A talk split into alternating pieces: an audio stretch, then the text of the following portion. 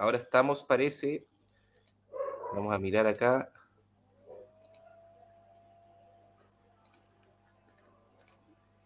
A ver, ahora sí. Estamos. Vamos a esperar a la Andrea. Tuvimos un pequeño percance. Pensábamos que estábamos transmitiendo y no estábamos transmitiendo. Ahora sí estamos transmitiendo. ¿Sí? ¿Tú lo ves? Sí, sí, ya lo veo. Ya. estamos en YouTube, estamos en Twitch, por fin, en Facebook. Vamos a hacer de nuevo la presentación. Esto es entrevistas al filo, conversaciones al filo, el espacio al filo, que es el espacio donde los distintos programas, los distintos podcasters o programadores o locutores de nuestra radio eh, se congregan para conversar más profundamente, para poder ahondar en ciertos temas en este caso estamos con la compañera, eh, la Mary, le vamos a decir MJ, del programa Entre Minas, que ya ha generado bastante revuelo, hay que decirlo. Ha tenido una muy buena, ha tenido buena aceptación el programa Al Filo, también harta polémica, perdón, el programa Entre Minas. Y acá tenemos a la Mary que esta semana nos trae una invitada, ya la pueden ver ahí en pantalla, la Andrea Sato, de la Fundación Sol, fundación muy importante para nosotros, para al menos la gente que estamos atenta con varias temáticas políticas económicas, eh, políticas públicas, eh, siempre ellos bajando los datos, llevando los datos un poco para que los podamos entender, para que podamos analizar. Como comentábamos también en el fallido inicio, han estado también apoyando hasta las incipientes organizaciones y asambleas territoriales, tratando también un poco de entender los distintos fenómenos los fenómenos políticos y económicos como el de la FP, entender qué significa esta estafa piramidal, podríamos decir, de las AFP. Y solo eso, agradecidos nosotros también como medio de que siempre es disponible la Fundación Sol y, los distintos compañeros, compañeras y compañeros que, pertenecen y que siempre están dispuestos a, a conversar, a acompañarnos. Así que, ¿de qué vamos a hablar hoy día? Para eso lo vamos a dejar con la compañera Mary, que nos cuente, que nos presente la Andrea también. Y bueno, ¿qué se nos viene hoy, Mary? Bueno, hoy día vamos, hice una introducción muy larga en el chascarro anterior, así que ahora me voy a centrar en los puntos que toqué, eh, que es básicamente eh, invitar y dar la bienvenida a Andrea eh, por acompañarnos. hice, toqué tres puntos centrales, que es el avance del movimiento no más FP y de otras organizaciones que levantan temáticas relevantes en la, en la sociedad respecto a la FP, como por ejemplo eh, tasas de reemplazo, eh, capitalización individual, que eran temáticas que hace 20 años no se tocaban a nivel de organizaciones y que gracias a esta como transversalización de la discusión pudimos acceder y, también le agradecemos de antemano a la Fundación Sol que también sus infografías son bacanes, entonces uno entiende ellos me explican yo entiendo. Eh, porque son infografías que son una bajada de información súper importante para nosotros que somos en el fondo los que damos, los que ponemos la plata para que esta eh, maquinaria enorme funcione. Sin más preámbulo y decir que vamos a tocar el tema, la relación eh, que existe entre los retiros o esta supuesta relación que han querido establecer los ingenieros comerciales del otro lado respecto a los retiros y el, el aumento del costo de la vida, de la inflación que hemos vivido en los últimos meses, también con la pandemia encima, eh, con despidos masivos de algunos sectores del, empleo, y cómo, qué, correlación hay entre, y qué causalidad hay entre ambas, entre los retiros y la plata que está circulando del IFE y del retiro del 10%, los tres retiros, porque el cuarto estuvo fallido, eh, eh, ¿Cómo se, se, correlacionan? Te aprovecho de saludar Andrea y te escuchamos.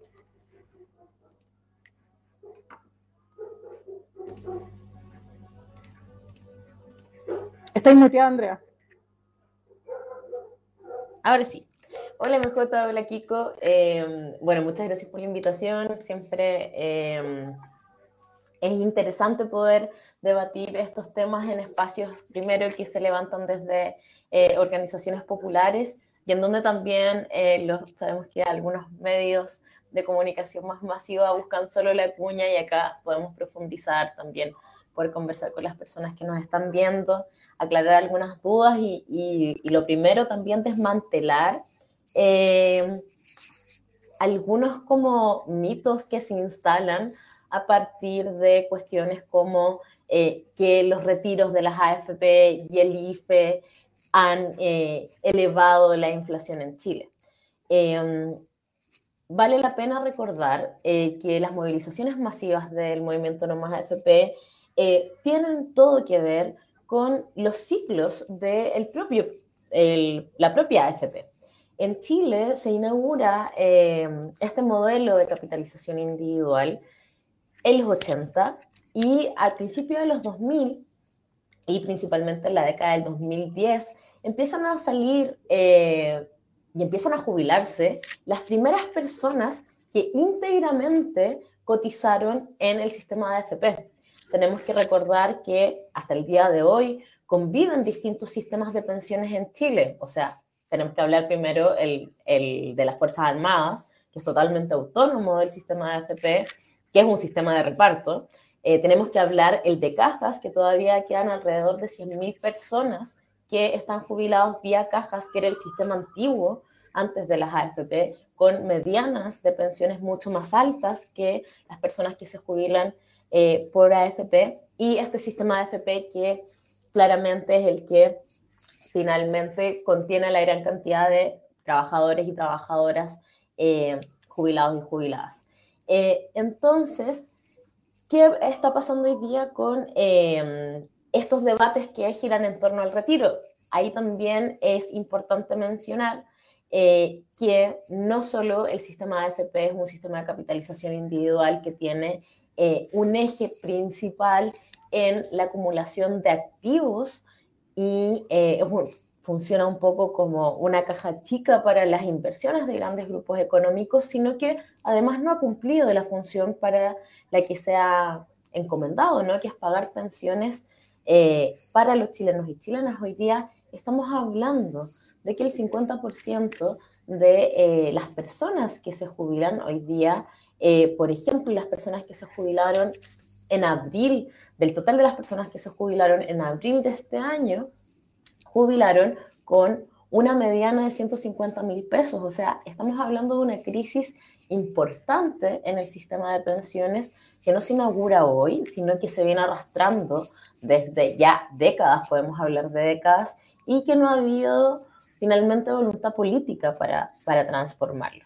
En ese sentido, y aquí para eh, llegar a la relación inflación y retiros, eh, hay que también hacer historia porque parece ser que los retiros no tuvieran una historicidad, ¿no? Eh, acá se eh, promueven los, los, retiros del 10% de las AFP porque tras un año de pandemia el gobierno no había hecho ningún, ningún mecanismo de transferencia directa a los hogares.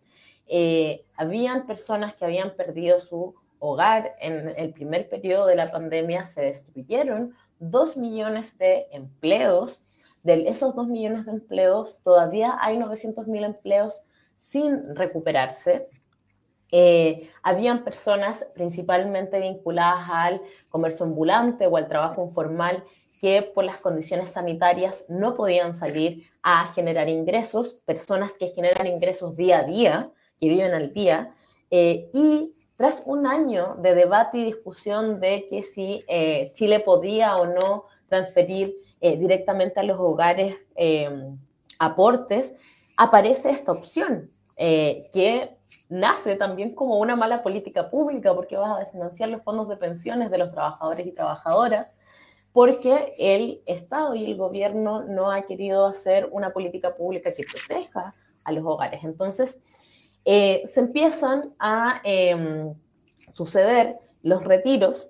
Eh, junto con eso, la movida del, gobierno fue eh, levantar un ingreso familiar de emergencia, que también tenemos que hacer historia, que su monto inicial eran de 65 mil pesos. Ahí recordamos el abrazo de Briones y Sitzel porque le entregaron miserables 65 mil pesos a los trabajadores y trabajadoras, que no era un IFE universal, sino que estaba enfocado en el 40% de las personas más empobrecidas. Eh, y claramente el mecanismo del retiro de los 10% hoy día para las, y ahora también, para las personas que no han podido restituir los ingresos que tenían previo pandemia, era algo que em, finalmente les, les mantenía con una seguridad financiera en todo este escenario de incertidumbre. Entonces, eh, dentro de, y eso lo conocen, lo conocen ustedes, lo conocemos nosotros, em, dentro de los relatos que se instala principalmente de la derecha económica y de, todo, y de toda la tecnocracia de la derecha económica, es que los retiros lo que han, lo que han hecho es finalmente impactar directamente en el valor de la vida a partir de la inflación. Lo que no nos dicen estos tecnócratas de la élite, estos tecnócratas principalmente de la derecha más conservadora y la derecha económica, es que la inflación es un fenómeno que se está dando en todo el mundo y principalmente en América Latina. las cifras de inflación en Chile, de hecho, están mucho más bajas como eh, países, de, eh, países del vecindario, como lo es, por ejemplo, Perú o eh, Argentina. En ese sentido, dos años de pandemia ha hecho que los mercados se, que se constriñan muchísimo, que las redes y las cadenas de valor se pausen, las cadenas de suministro se pausen o se quiebren, y eso tiene un impacto directo en eh, el valor de los hogares, o sea, el valor de eh, el, dinero y claramente en la inflación. Eh, querer decir que finalmente la inflación es única, el único, su único eh, finalmente la consecuencia de la inflación es por los retiros del 10%, es finalmente una falacia eh, en donde no se observan a nivel comparado los otros países, donde no hubieron retiros del 10%, donde eh, en la mayoría de los países sí se hicieron transferencias desde los estados a los hogares, muchas veces superiores a las transferencias que se hicieron en Chile solo en los últimos meses de pandemia. y pero esto es un fenómeno mundial y que también tiene que ver, porque esto tampoco lo dicen los tecnócratas de derecha, que también tiene que ver con la concentración de los propios mercados. ¿Qué es lo que pasa en los contextos de crisis económicas? Es que, por ejemplo, pequeñas, medianas eh, empresas ya no logran ser competitivas. Vimos el cierre de muchísimos como comercios pequeños y eh, lo que hace es también hacer mucho más fuerte lo que ya vemos en Chile, que es un oligopolio, ¿no? que son distintos grupos económicos que tienen em, la gran cantidad de empresas en Chile, se conforman casi como un cartel de los grupos económicos. Y eh, los procesos de crisis, lo hemos visto históricamente, eh, lo vimos en la crisis asiática, lo vimos en la crisis subprime, eh, lo que hace es en realidad hacer también más ricos a em, los ricos. O sea, esto fue un tema también en mayo, de cómo las personas con mayores niveles de ingreso en esta pandemia se enriquecieron más. Y esto tiene que ver también con que los mercados se constriñen y eso, el costo, lo paga directamente los trabajadores y trabajadoras y las personas que viven de su trabajo. Eh, desde Fundación Sol creemos que no solo hay que desmantelar esta, esta mentira que es que pareciera que solo en Chile hay inflación, eh, sino que también hay que hablar cómo, y hoy día vimos un informe también que, que sale de desigualdad a nivel mundial, eh, tenemos que ver cómo también la pandemia hizo aún más grandes los abismos entre eh, las élites económicas y la clase trabajadora, que tiene una consecuencia directa también en finalmente en cómo se va a controlar la inflación y qué pasa cuando los mercados, como el mercado chileno, están tan concentrados en siete familias. Entonces, acá hay cosas que no se están hablando, que tienen que ver con una crisis económica, que tienen que ver con una crisis sanitaria, que tiene que ver con eh, el enriquecimiento de los más ricos y el empobrecimiento de los más pobres, y claramente también tiene que ver con una cuestión del contexto mundial no tiene que ver que, no solo tiene que ver que la señora Juanita sacó eh, un millón de pesos de su primer retiro de la AFP para arreglarse los dientes. Eso es también eh, establecer un relato que eh, también juzga a los trabajadores y trabajadoras respecto a qué pueden hacer con el fruto de su esfuerzo. O sea, escuchamos a la ministra decir, bueno, es que se van a salir a comprar plasmas y como, bueno, y si se quieren salir, si la gente se quiere salir a comprar plasma, ¿qué más da? Como estamos en un contexto de pandemia, crisis sanitaria, sobreexplotación y eh, además quienes tienen todos los privilegios tienen la, la desfachatez de, de establecer eh, estándares morales con respecto a qué hacer o no con el dinero que se retiró. Entonces, MJ, eh, aquí hay que observar cuestiones que son mucho más estructurales, eh, que tienen que ver no solo con lo que descubrimos del cartel del gas, con todas las colusiones que, que hay en los mercados tan pequeños y tan oligopólicos como los chilenos, y hay que hablar acerca también de la descentralización de los mercados, sin, lugar a duda, eh, porque el costo de las crisis nunca la paga el capital y porque el costo siempre se, se traslada a los trabajadores y trabajadoras. Hoy día la inflación es real, eh, pero la inflación no tiene única y exclusivamente que ver con los retiros del 10% ni con las transferencias directas que se han hecho a través del IFE. Eh, creo que también, y desde Fundación Sol también lo creemos así, creemos que también es un chantaje a la clase trabajadora y claramente no estamos disponibles para eso. Súper claro, me queda súper claro la explicación.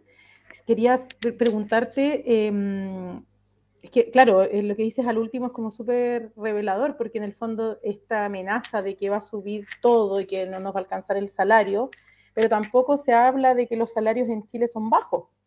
Tampoco se habla del nivel de contratación formal que es súper baja también o en condiciones súper precarias. Entonces al final también eh, se genera como un mercado del trabajo que es, que es completamente precarizado eh, y, es una cuestión estructural, como decís tú, pues no tiene que ver solamente con cosas que pasan en Chile, sino que también eh, hay que hacerse una idea de lo que pasa con el tema del petróleo, por ejemplo, no sé, el tema del traslado de los bienes, también influye el tema del, del impuesto a los combustibles, o sea, hay eso hay que hacer una mirada a Chile, pero también una mirada a nivel mundial. Yo creo que ahí también hay que darnos el, hay que darnos la pega también de estudiarlo. Te iba a hacer un comentario para que tú me, digas, me corrijas si es que no es cierto, pero la Comisión del Mercado Financiero eh, de AFP informó que, es que no lo puedo creer, informó que las utilidades de la AFP en el último trimestre, en este trimestre en comparación con el anterior, fue de un 16%. O sea, con crisis, pandemia, eh, no empleo, sacando el retiro, teniendo a la gente en condiciones súper pencas, siguen ganando. Y tengo acá el dato, tú me corriges si es correcto, eh, tuvieron en los primeros meses del año ganancias de 283.412 millones de pesos. Sí, está correcto el dato de MJ. Em, para que la gente que nos está mirando se haga alguna idea, eh, las utilidades de una empresa muy, muy exitosa em, son de alrededor del 9%. Eh, el promedio de eh, la rentabilidad de las empresas en Chile, principalmente las medianas y pequeñas empresas, bordean el 5 o 6%. La rentabilidad históricamente de las, de las AFP han sido sobre estos números, o sea, 16%. En un momento, en la década de los 90, la rentabilidad de las AFP llegó hasta un 25%. O sea, finalmente en cuatro años, o sea, en cuatro años logra recuperar lo que fue eh, em, la inversión inicial. Eh, son ganancias estratosféricas, eh, pero tiene que ver también con el modelo de AFP, que lo que podemos pensar no solo es un oligopolio donde hay solamente siete AFP, todas vinculadas a grupos económicos y también vinculadas a compañías de seguros, eh, que eso también es importante principalmente en el tema de las rentas vitalicias, como eh, la seguridad social se vuelve un, negociado. Eh, tiene que ver con la estructura de la capitalización individual y cómo finalmente el modelo de AFP y el modelo de ahorro forzoso de los trabajadores y trabajadoras en, en, en estas, en estos fondos individuales también sirve para garantizar eh, capital fresco a los distintos grupos económicos. En, Fundación Sol anualmente sacamos estudios que eh, se explican a dónde van eh, las inversiones de las AFP principalmente a nivel nacional. esto quiero, quiero explicarlo. Lo que hacen las AFP es a partir de, de los fondos de pensiones invertir en distintas empresas, invertir en distintos instrumentos financieros, eh, con la excusa de que va a tener rentabilidad para los futuros jubilados y jubiladas. Esto no siempre es así, no siempre la rentabilidad es para los trabajadores y trabajadoras o personas que ya están pensionadas.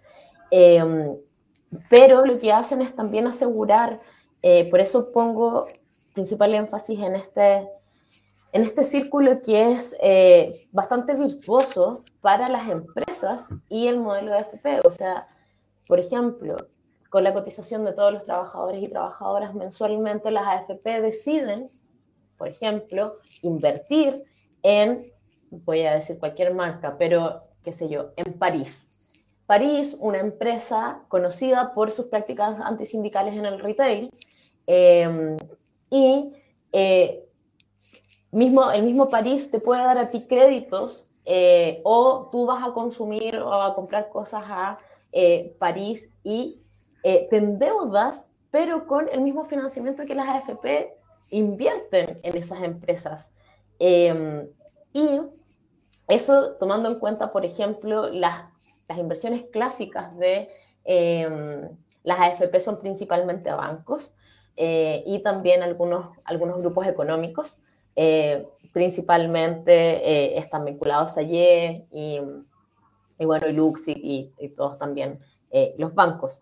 Pero también hay, algo que hemos podido pesquisar en los últimos estudios, y eso también se los recomiendo, es un estudio que sacamos el 2020, de la cantidad de inversiones del el modelo de FP que va, por ejemplo, a empresas extractivistas. Hoy día observamos que más del 70% de las inversiones de las AFP están destinadas a empresas que depredan el medio ambiente. Entonces, con el mismo, con el mismo dinero y la cotización de los trabajadores y trabajadoras en las AFP, finalmente te devuelven empresas extractivistas, te devuelven bancos que te endeudan, devuelven eh, empresas con prácticas antisindicales, entonces acá parece que los trabajadores y las trabajadoras perdemos por todas partes. Em, y que hoy día, e insisto, con la excusa de la rentabilidad para los trabajadores y trabajadoras, eh, se le ha permitido a las AFP invertir en grupos económicos, empresas, eh, industrias que le están haciendo muy mal a los seres humanos y al medio ambiente. Em, también lo que vamos a, vamos a publicarlo a principio del próximo año, en enero, es eh, un análisis a los grandes grupos económicos que las AFP invierten, pero en el extranjero. Y también vemos em, grandes grupos económicos ya a nivel mundial. Hoy día tenemos que recordar también que por primera vez, hace tres meses atrás, la mayor cantidad de inversiones que tenían las AFP están puestas en el extranjero. Hace cinco meses atrás, la razón de em, las inversiones en, capitales nacionales era de 55% de las inversiones de la AFP estaban en suelo nacional y ahora se invirtió el 55% de las inversiones de las AFP están en eh, mercados internacionales y solo el 45% en el mercado nacional. Eso también hace que eh, la propia rentabilidad de los fondos de pensiones sea mucho más difícil de controlar. O sea, estamos hablando de que los fondos de, de pensiones de los trabajadores y trabajadoras chilenas se están jugando en la bolsa, como con finalmente se está especulando en bolsas bursátiles del mundo con el dinero de los trabajadores y trabajadoras. Eh, y eso nos trae otro problema, ¿no? Que acá es un modelo totalmente incierto. La única certeza que tiene el trabajador y trabajadora es cuánto le van a sacar de su salario mensual para destinarlo a la AFP. Jamás los trabajadores y trabajadoras han tenido una certeza de cuánto van a recibir como pensión. Las AFP han hecho algunas calculadoras para poder calcular cuánto vas a sacar para tener, para tener eh, cuánto va a ser de tu pensión, pero en realidad son instrumentos que cambian permanentemente porque los fondos de pensiones de los chilenos y chilenas están invertidos en instrumentos altamente volátiles.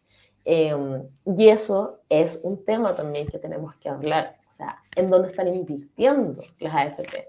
Las AFP no podemos seguir permitiendo que sigan no solo em, invirtiendo en empresas con prácticas antisindicales, empresas extractivistas, sino que también tenemos que pensar que los fondos de pensiones de los trabajadores y trabajadoras se pueden convertir en inversión social, en mejor infraestructura, en mejores caminos, en salud, en educación. Y claro, tal vez em, la devuelta de la rentabilidad no sea tan alta como si fuiste a jugar algunos millones a Wall Street, pero estamos también invirtiendo socialmente. Y ese es un debate en torno a la democratización también de eh, todo lo que implica la seguridad social.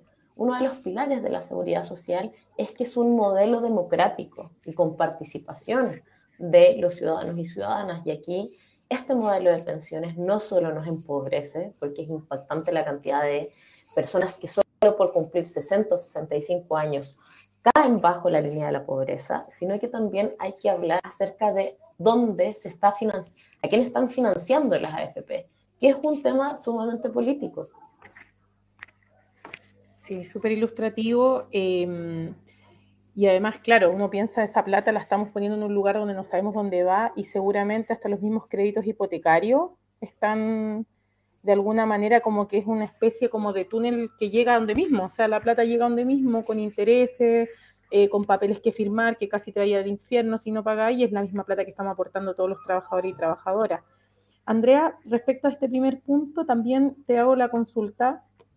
Eh, en la reunión de política monetaria de octubre, eh, el Banco Central de forma unánime decide subir en 125 puntos la, la tasa, llegando al 2,75 en esta, en esta situación eh, tremenda de crisis sanitaria, económica, política, ¿qué, argumentos o qué, cuál es la lectura que tiene que hacer el ciudadano común y corriente respecto a esa alza en, un contexto súper adverso, insisto, para las personas que aportamos al sistema de pensiones?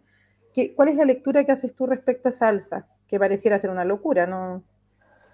Bueno, eh, los organismos como el Banco Central, también la Superintendencia de Pensiones, que eh, la mayoría de nuestros estudios están, son informaciones de, la Superintendencia de Pensiones, eh, y todos estos debates están en el marco, bueno, no solo de, la crisis, de una crisis eh, estructural, sino que también de, em, y esto tenemos que, que hablarlo también muy claramente, está muy vinculado a los cambios que se pueden venir con uno u otro gobierno. Em, por lo general, este tipo de instituciones lo que hace es blindar eh, las distintas instituciones, en este caso las AFP, eh, para que no sufran grandes cambios en los próximos gobiernos. Esto es algo que em, se hace principalmente, como lo decía, para blindar y proteger el sistema de pensiones. Y en ese sentido, Em, los distintos, distintos organismos que están vinculados a la, a la economía eh, y que buscan también ser a veces entes imparciales, aunque podemos entrar en, en el debate de eso, em, buscan que finalmente un cambio de gobierno no em, tenga una mayor repercusión en, por ejemplo, el fondo de pensiones y eh, las pensiones en general.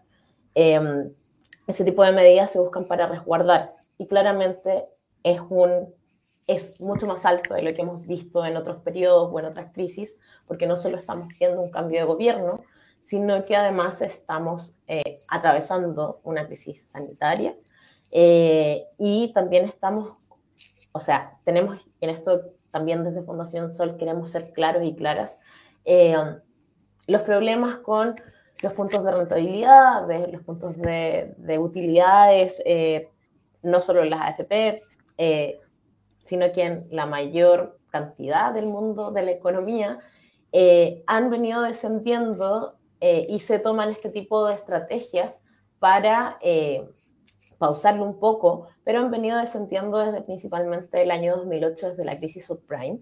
de hecho, hay teóricos y teóricas que han hablado de que en realidad no se han recuperado ningún país totalmente desde la crisis subprime y en realidad todos estos mecanismos son como para proteger estas instituciones.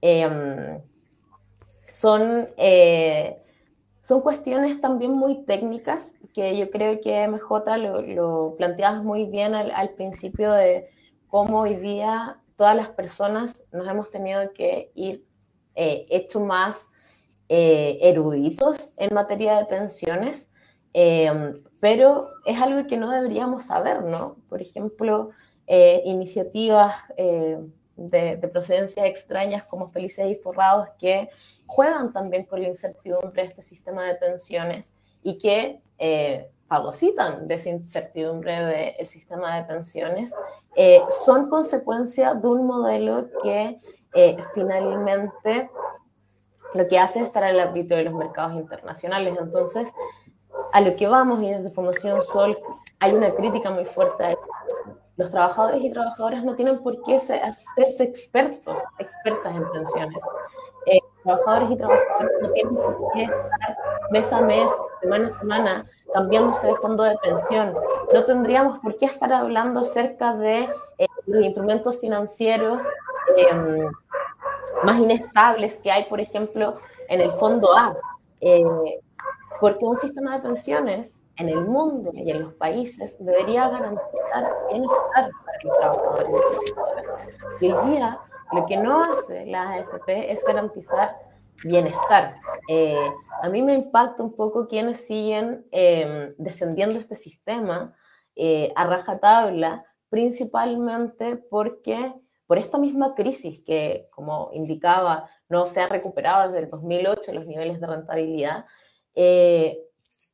los sistemas de AFP y la capitalización individual está totalmente en crisis y las formas de mejorar las pensiones es solo apuntar a sistemas solidarios y sistemas de reparto, pero sistemas de reparto modernos, sistemas de reparto que contemplen eh, un ahorro eh, en la propuesta de, la coordinadora de más AFP, en donde hemos sido contraparte técnica, eh, donde se establezca un ahorro técnico que también permita generar rentabilidad eh, y, pero la única forma hoy día de mejorar las pensiones es eh, poniendo la solidaridad en el centro. De hecho, no solo lo decimos nosotros, Fundación Sol, eh, sino que, por ejemplo, las reformas vinculadas al sistema de pensiones hasta el mismo gobierno de Piñera incluyen mecanismos de solidaridad para aumentar las pensiones. O sea, no es que estamos hablando de eh, sistemas socialistas, marxistas, comunistas,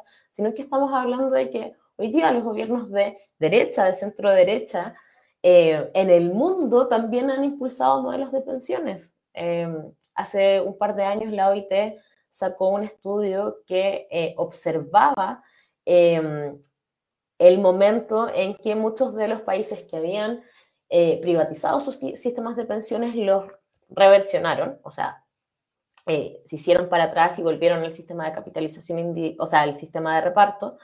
Eh, y muchos de esos modelos de pensiones que se volvieron nuevamente a ser de reparto eh, fueron bajo gobiernos de personas o socialdemócratas o gobiernos de derecha. Entonces acá también la discusión ideológica sobre el sistema de AFP es muy potente porque finalmente estamos viendo que es un, modelo en crisis, vemos que hace agua, eh, vemos que eh, no se va a solucionar si es que una persona trabaja hasta los 70, 75 años. Hoy día los trabajadores y trabajadoras en Chile en promedio trabajan 5 años más de eh, su edad de jubilar, principalmente porque no les alcanza para las pensiones. Entonces, esto no tiene que ver solo con cambios paramétricos, como vamos a aumentar un punto Em, para eh, las pensiones. Ya no se va a cotizar 10%, sino que 11%.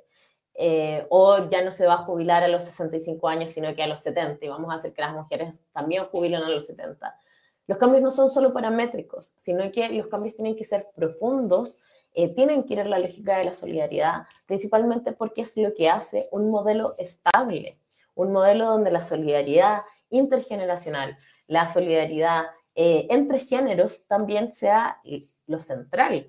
Y mm, un modelo de capitalización individual no permite eso porque no solo promueve la individualidad, sino que además los números ya no están dando. O sea, es, insisto, es eh, alarmante la cantidad de trabajadores y trabajadoras que solo por el hecho de jubilar caen inmediatamente bajo la línea de la pobreza. O sea, estamos hablando de pensiones básicas solidarias de menos de 200 mil pesos, eh, donde la línea de la pobreza de una familia tipo de cuatro personas está sobre los 450 mil. Entonces, esos son los abismos que hay entre las pensiones que se están pagando hoy día y eh, la pobreza que el mismo Estado establece. O sea, es totalmente eh, contradictorio que, eh, por ejemplo, las pensiones básicas en Chile o las pensiones universales en Chile deberían estar al menos en la línea del salario mínimo, al menos, y aún así estarían muy bajas porque el salario mínimo en Chile es bajo. Y, en ese sentido es también interesante observar que la, la única vez en la que eh, los tecnócratas, principalmente de, derecha, hablan acerca de que el, el empleo en Chile es precario, los salarios son bajos, es cuando se tienen que referir al sistema de pensiones. Porque cuando tenemos las discusiones de salario mínimo, no, aumentar el salario mínimo en 10 lucas va a desestructurar, desestabilizar el, el, país.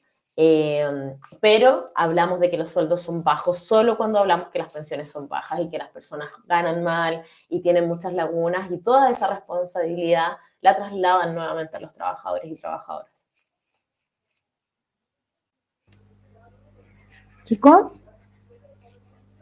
Sí, está un poco caliente la conversación en, en YouTube. Vamos a ir con unas preguntitas ya, que me encontré que me estaban un poco más interesantes. Acá pregunta la Alexis, ¿el retiro se habrá pensado así realmente o habrá sido un intento por desmantelar el sistema FP por parte del progresismo más hábil? Es una pregunta interesante. Eh, Miguel dice, ¿cómo hacemos un boicot masivo para exigir las pensiones de las Fuerzas Armadas para todos? Y Oscar Waldo también siempre con sus preguntas más al callo. No hay una crítica a la izquierda socialdemócrata que no ha aclarado esas mentiras y se asesora con el mismo tipo de economistas. Y ahí, bueno, hay harto comentario, no los vamos a dar todos, hay unos más, un poco más agresivos que otros, pero eso es más o menos la, de las preguntas y déjame buscarte la última. Eso, Mario dice, ¿puedes aclarar la fuente de la rentabilidad de la AFP? ¿En qué se diferencian las rentabilidades de los fondos versus la rentabilidad de la AFP? Esas preguntitas ahí del público muy, muy informado. Ya, vamos por la última. Eh, Kiko, no sé si me puedes escribir las otras por el chat. Em, la rentabilidad de los fondos. Em, hay, un, hay una infografía en las páginas, en las redes sociales de Fundación Sol eh, y cuando hacemos charlas también las mostramos harto, que tiene que ver con la rentabilidad a la baja de, em, de los fondos de pensiones. La rentabilidad de los fondos de pensiones es diferente a la rentabilidad de las propias AFP. Las AFP eh, y la rentabilidad que comentaba MJ, que sobre el 16% este último trimestre, eh, tiene que ver con eh, la empresa que es la AFP, como la rama, la rama productiva que, que, tiene, que está involucrada ahí, que está muy vinculada a, a la inversión inicial de la empresa que es la AFP. Por ejemplo, em, voy a usar el ejemplo de un colegio, pero em, es un mal em, no es tan, un tan buen ejemplo porque también queremos que la educación sea de calidad y, gratuita y que no se tenga que seguir pagando. Pero, por ejemplo, un em, sostenedor de un colegio que eh, puede generar rentabilidad eh, antes de, la, de, la, ley que ya lo regula, pero que puede generar rentabilidad sobre ese colegio que puede ser, ser los retornos que le llegan por ese colegio. Eh, las AFP son distintas. La rentabilidad de las AFP es distinta de la rentabilidad de los fondos de pensiones. ¿Por qué? Porque la rentabilidad de las AFP tiene que ver con su giro productivo y tiene que ver con las actividades que realiza la AFP como empresa. Las distintas AFP. Ahí la rentabilidad de las AFP va variando según una, según AFP. Por ejemplo, eh, las que tienen eh, menores comisiones, por lo general sus rentabilidades son un poco más bajas que otras que tienen más altas comisiones para, para los cotizantes. Em, y la rentabilidad de los fondos de pensiones tiene mucho que ver con el mercado financiero y principalmente las inversiones que las AFP em, tienen la decisión, toman la decisión de invertir, por ejemplo. Eh, las caídas drásticas de los fondos de pensiones, especialmente en el fondo, en el fondo E o algunas que hemos visto catastróficas en el fondo A, tienen que ver con malas decisiones de inversión de los fondos de pensiones. Y esto no tiene por qué, no implica directamente que em, sea un mal negocio la AFP como empresa. Es por eso que se separan totalmente. Por ejemplo, años 2015, lo recuerdo, em, o también en la crisis asiática, donde la rentabilidad de los fondos estuvo en menos, eh, no, no rentabilizó en la, la crisis asiática Em, los fondos de pensiones, a las AFP su rentabilidad siguió yéndoles muy bien. Hay que separar los fondos de pensiones, que es la rentabilidad de los trabajadores y trabajadoras, eh, con el, la empresa que es la AFP. Es real que mucho, mucho de las pensiones que hoy día los, los trabajadores y trabajadoras jubilados eh, pueden tener mensualmente es parte de esta rentabilidad histórica. Pero lo que ha pasado con esta rentabilidad histórica desde los 80 hasta ahora es que también los puntos de rentabilidad de los fondos de pensiones han disminuido. Y como mencionaba, esto no, solo tiene que ver con Chile, sino que tiene que ver con una crisis que no se ha logrado superar desde las crisis subprime, desde el 2008. Em, y en ese sentido, si, si lo vemos a nivel comparado, la mayoría de los fondos de pensiones en el mundo han perdido su rentabilidad, tanto sistema de reparto, capitalización individual, etcétera, etcétera. La mayoría han perdido rentabilidad, pero la forma en que los otros países han solucionado esa baja en rentabilidad ha sido con solidaridad o, por ejemplo, que los estados eh, pongan más puntos del Producto Interno Bruto en eh, el sistema de pensiones. Eh, por ejemplo, hoy día en Chile no se aporta ni siquiera, no alcanza a aportarse el 3%, el 3 puntos del Producto Interno Bruto a el sistema de pensiones. Los países OCDE aportan casi 9 puntos del Producto Interno Bruto a sus sistemas de pensiones. Eh, hablamos, hablemos de Uruguay, por ejemplo, que puede ser más cercano a la realidad, a la realidad país. En Uruguay también se están aportando 6 o 7 casi siete puntos del Producto Interno Bruto a su sistema de pensiones. Aquí el debate político es cómo solucionamos esa baja de rentabilidad, que es algo que eh, vemos que no es algo que se inaugura hoy día con la pandemia, sino que es algo que es una tendencia a la baja en la rentabilidad de los fondos de pensión, a diferencia de la rentabilidad de las empresas, que son las AFP, que son radicalmente distintos y que eh, mantienen este, este crecimiento sostenido, no solo en rentabilidad, sino que también en utilidades, como mencionaba eh, MJ. Em, eso, Kiko, se me fueron un par de, preguntas, no sé si me las pueden repetir o... Sí, acá te la aparece ahí, te aparece la pantalla. Que esta es una pregunta más, es una opinión. Ah, ¿Qué opináis tú de, esto de, los retiros? Si es un intento por desmantelar de un progresismo más hábil, dice acá. Es como eso ya más em, tu opinión. Mira, en realidad eh, desde Fundación Sol, y en esto quiero, quiero ser muy claro y lo hemos dicho en bastantes espacios, para nosotros el retiro del primer 10%, del segundo, del cuarto de y de los que vengan, nunca fue una buena política pública. Esto fue una medida desesperada de los hogares empobrecidos eh, que no tenían para alimentarse tras un año de pandemia. Eh, y en esto quiero ser muy clara también. No solo se destruyeron dos millones de empleos, sino que lo que vemos es que hay casi, casi 4 millones de trabajadores y trabajadoras hoy día en Chile sin contrato o en condiciones precarias y con ingresos muy bajos. El 70% de los trabajadores y trabajadoras en Chile no alcanzan a ganar 550 mil pesos líquidos y además de una cantidad, casi un millón de personas subempleadas. O sea, claramente acá tenía que ver eh, la política que se instaló del retiro del 10%, es una mala política pública siempre lo fue. Eh, no creo que haya sido como un mecanismo hábil para desmantelar las AFP. A quienes hemos estudiado los sistemas AFP y principalmente quienes estamos por una transformación profunda de los sistemas de pensiones y que eh, estén centrados en la seguridad social, eh, tampoco nos interesaba que los fondos de pensiones se fumaran, porque con ese capital, con esos fondos de pensiones, también era un puntapié inicial para generar un nuevo modelo de pensiones. Entonces, Em, sin lugar a dudas es una mala política pública. No sé si alguien lo, no sé si alguien lo planeó.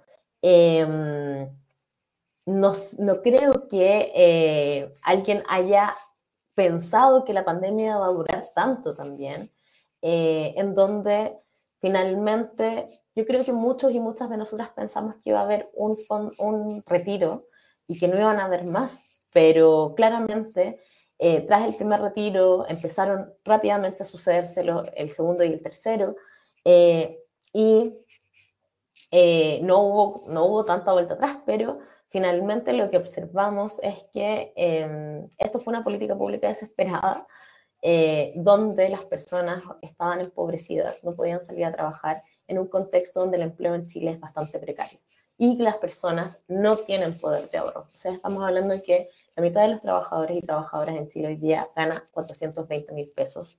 No alcanza ni a la línea de la pobreza de una familia de cuatro personas. Sea, ¿qué poder de ahorro para una pandemia puede significar eso para, para un hogar?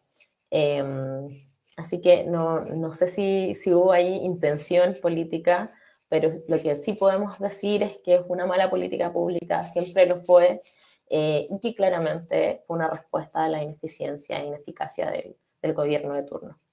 Aquí vi la otra pregunta de cómo, cómo, los grandes capitales se han beneficiado de la emisión de bonos de los bancos centrales. Bueno, eso eh, tiene que ver con algo que también estábamos eh, comentando al principio. los, los, bonos de, de, los bancos centrales tienen que ver no solo como bueno, tiene que ver con que el Banco Central es un ente autónomo, eh, pero tiene que ver también con eh, lo que mencionábamos acerca de la concentración de los mercados en Chile. Em, y eh, dado que muchos de todos los mercados a nivel mundial se constriñeron, claramente se van a beneficiar los bonos de los, se van a beneficiar de cualquier bono de los bancos centrales porque están también dedicados a este mercado más constreñido, ¿no? Eh, en ese sentido, y en esto, y en esto quiero, quiero ser también muy enfática, es que em, es como demasiado importante mencionar que, y esto por eso, por eso también desde Fundación Sol em, ponemos tanto énfasis, de que eh, efectivamente tanto los bancos centrales de, tanto en Chile como el Banco Mundial a nivel global, como los bancos centrales de, de cada país, eh, observamos que hubo un aumento de las fortunas mundiales en, en este periodo. De hecho, lo vimos en, a principios de este año, en lo publicó la revista Forbes, eh, los resultados económicos que, que, los buenos resultados económicos que tuvieron estas fortunas, por ejemplo, sin ir más lejos. Eh, en marzo del año 2019, el patrimonio de los Luxic era de casi 15.500 eh, millones de dólares y hoy día, a principio, ha pasado dos años de eso, asciende a casi 24 millones, 24 mil millones de dólares.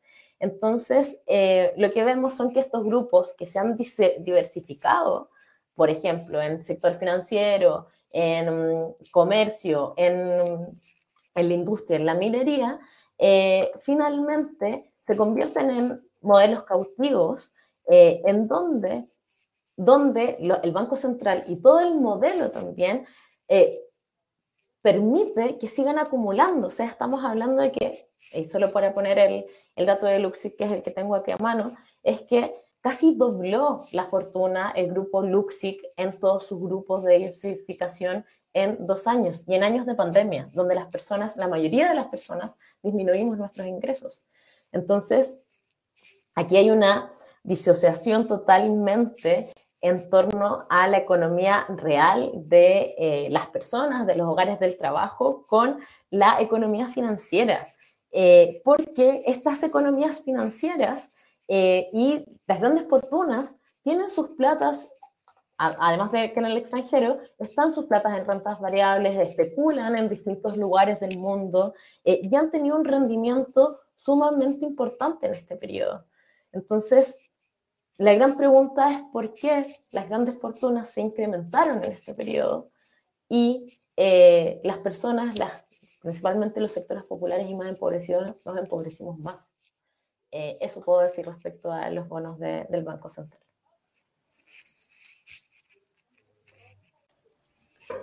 Mary. Sí, tengo un problema acá técnico con los perros de mi pasaje, perdón, pero esto está en vivo, así que... Eh, sí, y el último punto que. Andrea, así es súper ilustrativo, yo estoy aquí tomando algunas notitas, eh, si me, añoña. Eh, el último punto que te mencioné, bueno, que es el punto como álgido y también que queremos escuchar la opinión tuya y de la fundación, es respecto a la propuesta que hacen los dos candidatos presidenciales que van ahora en la elección del 19 de diciembre. Estuve revisando la propuesta, bueno, sabemos que cuatro años es muy poco tiempo para modificar un gran sistema que tiene una gran, enorme cantidad de plata moviéndose, pero efectivamente se tuvieron que pronunciar ambos sobre eh, las propuestas de las pensiones. En el caso de Boric revisé, bueno, básicamente propone un sistema tripartito, em, eh, que no hay interferencia hoy día de los fondos que existen hoy día en la capitalización individual y también un tema de ahorro. Eh, yo no sé quién ahorra en Chile, yo no conozco a nadie, por lo menos cercano, que ahorre. Em, y por el otro lado, CAS, bueno, eh, ahora se dio, se fue un poco como para el centro y propone poner un millón de pesos a cada niño nacido en Chile em, en su fondo inicial de FP, eh, subir de, 10 a 14% la cotización y seguir con, o sea, trabajar en un sistema mixto donde existan jubilaciones solidarias y todo, pero eh, en el fondo como que la gente pueda elegir. Em, bajo el punto de vista, eh, haciendo la mención y haciendo el punto de que en cuatro años, con un Congreso y una Cámara súper súper compleja para el escenario de Gabriel Boric, y, pensando que esos cuatro años eh, desmontar o quizás renovar o cambiar como, como se piense que va a ser, es muy difícil cambiar un sistema de pensión en cuatro años. Por lo menos yo creo, y la experiencia internacional dice que son más de 15 años donde tú tenés eh, como dos generaciones que van a, van a ver este cambio. ¿Qué, qué, qué, pensáis tú respecto a, o qué piensa la Fundación en, su conjunto respecto a estas propuestas como de... Mm, claro, porque uno piensa en la, uno piensa en la masa trabajadora que duplica los inactivos, ¿cierto? estoy mal yo todavía, pero manejo la pirámide demográfica y sé que los duplica. Entonces, efectivamente, yo ahorro. Todavía hay dos personas y media por eh, jubilado es el punto. En, Como el 2070, tal vez llegue, porque las tablas demográficas que manejamos hoy día por ejemplo, no incluyen las personas migrantes. Entonces, eh, probablemente sean un poco más de dos personas y media pensando en, las personas migrantes de, que han llegado a Chile. y esa tendencia demográfica se va a mantener porque en el fondo la masa trabajadora, la que aporta eh, a los sistemas de pensiones, es el doble de los inactivos. Digamos también que los inactivos son niños y los adultos mayores pensionados. la pregunta de, como que me, me parece lógico hacer es, ¿para qué yo ahorro hoy día yo ahorro mil, si en el fondo ese ahorro va solo a mi cuenta y esos mil en 30 años más van a valer uno. No sé si me entienden como la, pregunta. La, debiese haber también una bajada como de información respecto a, que, a cómo se podría pensar en un sistema de reparto que efectivamente la plata que yo en el fondo pongo hoy día en la FP pueda financiar la pensión de la persona que hoy día está jubilada, porque esa es la idea del sistema de reparto finalmente.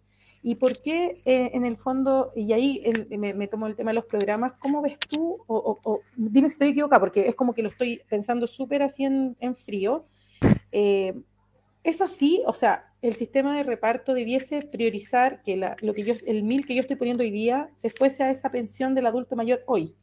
Entonces, cuando los, los pequeños crezcan, van a financiar mi pensión. ¿o no? Sí, pero lo que estás describiendo es un modelo más clásico de reparto. El modelo clásico de reparto es, por ejemplo, entran mil y yo pago mil en pensiones. Los sistemas modernos de reparto, que eh, como mencionaba son el que tiene contemplado la propuesta del movimiento Nomás FP, es un sistema de reparto tripartito con reservas técnicas. ¿Por qué tripartito? Porque aporta, primero, el trabajador o trabajadora, el empleador, hoy día el empleador solo eh, aporta un 1,8% que es por el seguro de invalidez y sobrevivencia, y también aporta el Estado.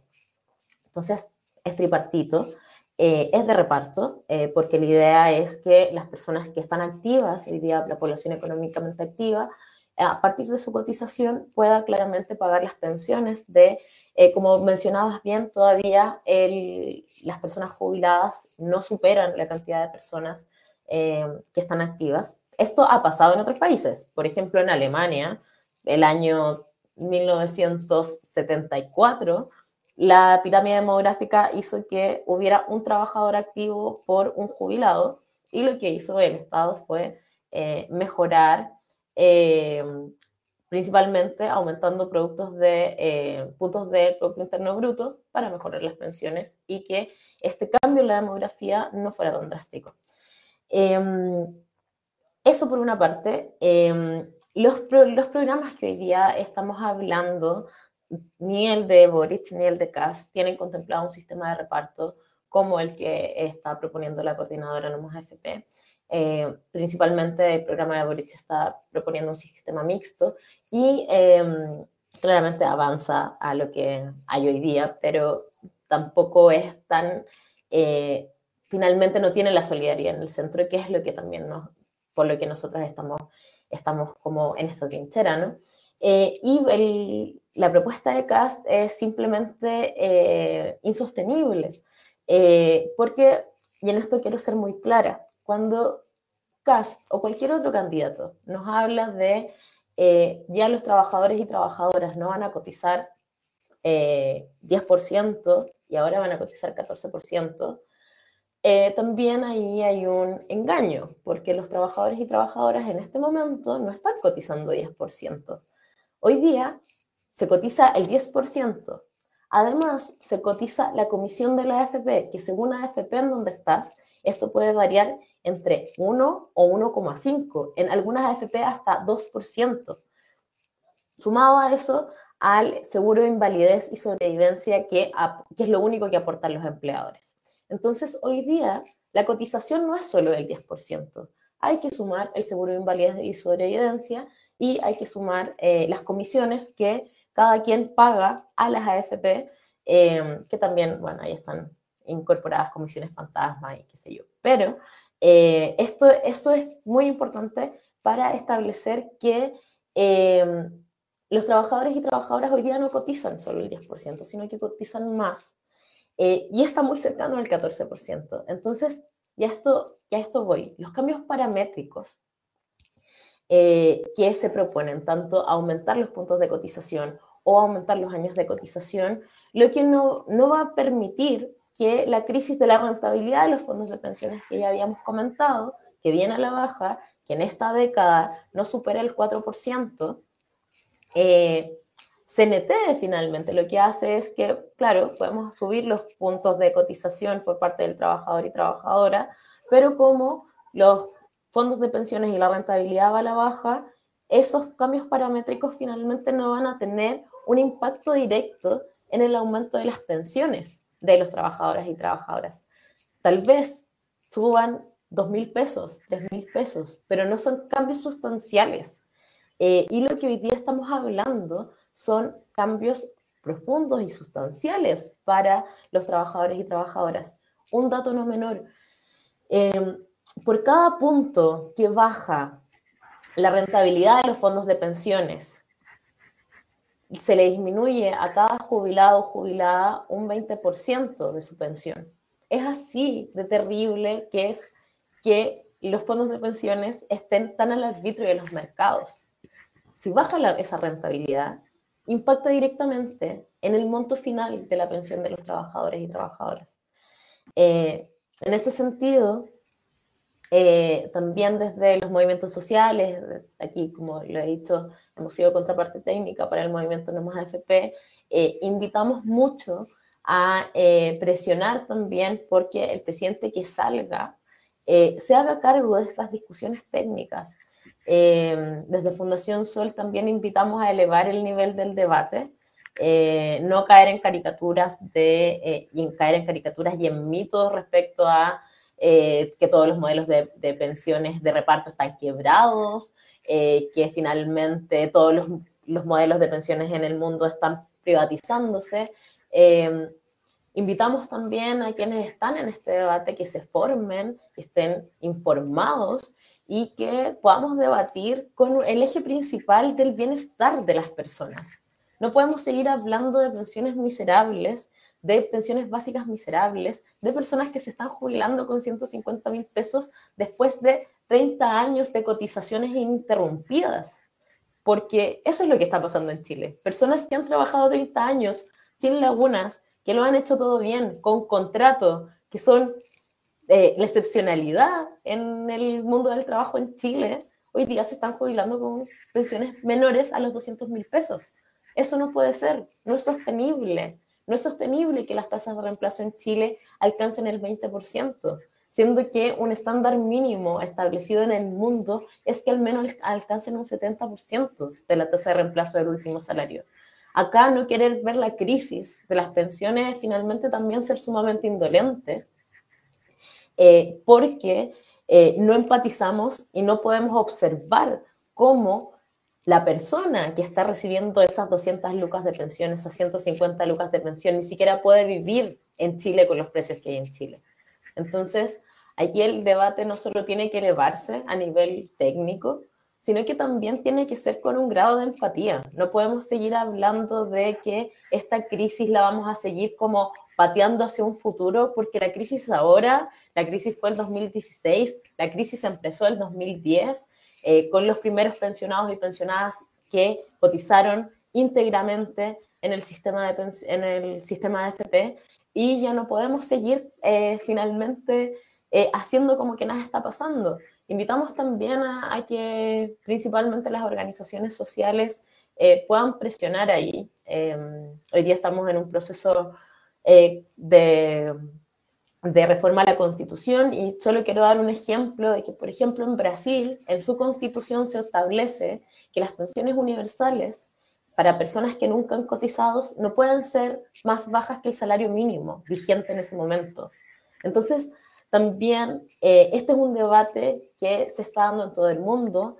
Eh, las pensiones son centrales principalmente para los países y la seguridad social hoy día es primordial también para defender los derechos sociales que necesitamos y merecemos. Aquí y desde Fundación Sol, y, ya con esto yo creo que, vamos terminando, eh, desde Fundación Sol confiamos profundamente en que la solidaridad es la, es la solución a este problema, un modelo de reparto moderno, un modelo de reparto en donde aporten los empleadores y no solo esa, eso miserable el seguro de invalidez y sobrevivencia, sino que se pongan con eh, la plata que los ha beneficiado históricamente, que es la explotación de la fuerza de trabajo y que en algún momento la crisis la paga el capital y no los trabajadores y las trabajadoras.